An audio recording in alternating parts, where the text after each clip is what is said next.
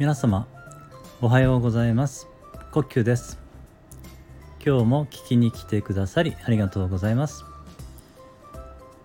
このチャンネルでは誰もが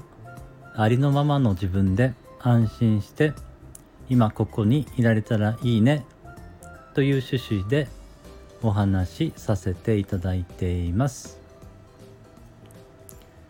今日は瞑想について少しお話しさせていただきます、えー、瞑想の中でも、えー、とてもシンプルで、えー、こう始めやすい瞑想法に、え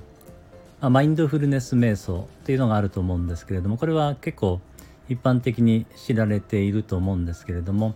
そのマインドフルネス瞑想の中でもいろいろ種類はあると思うんですけれども、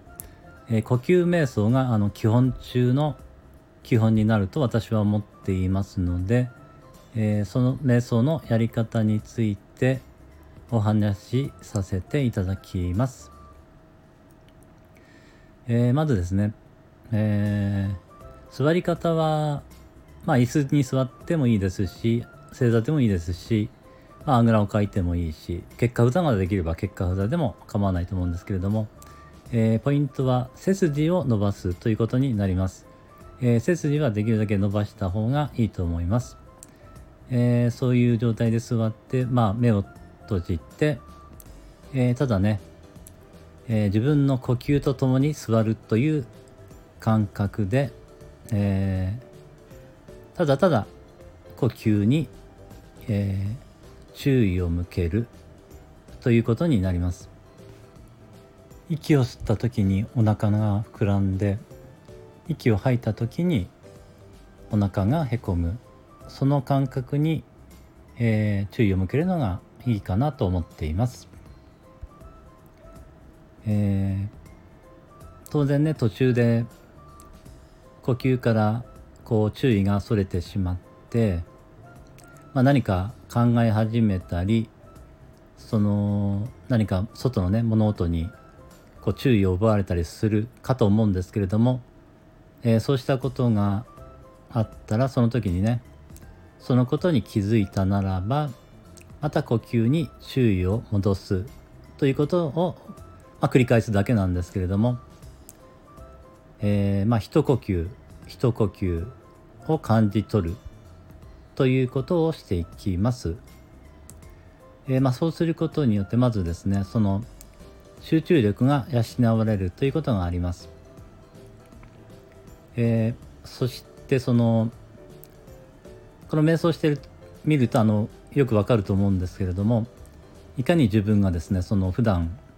えー、思考の中に埋没しているのかということが、えー、分かると思うんですね体験してみると。えー、いつの間にかこう考えていてで自分が考えていることすら分からなくなってしまっているという状態になっている人が多いのではないかなと思うんですけれども、えーと、そのことに気づいてまあその思考を手放して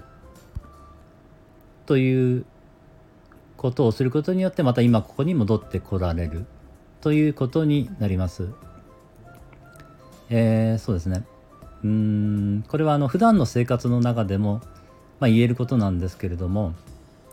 えー、まあ、言えるというかできることではあるんですけれども、えーと、自分が普段ですねこう無意識にしている行動にこうそれを味わうというかですね、えー集中して丁寧に行う。ということをしていくことにより、えー、その瞬間に存在できるというかですね、えー、何かをねこう考えながら行っていると、えー、その体験がですね十分味わえなくて満足感が得られないんですね。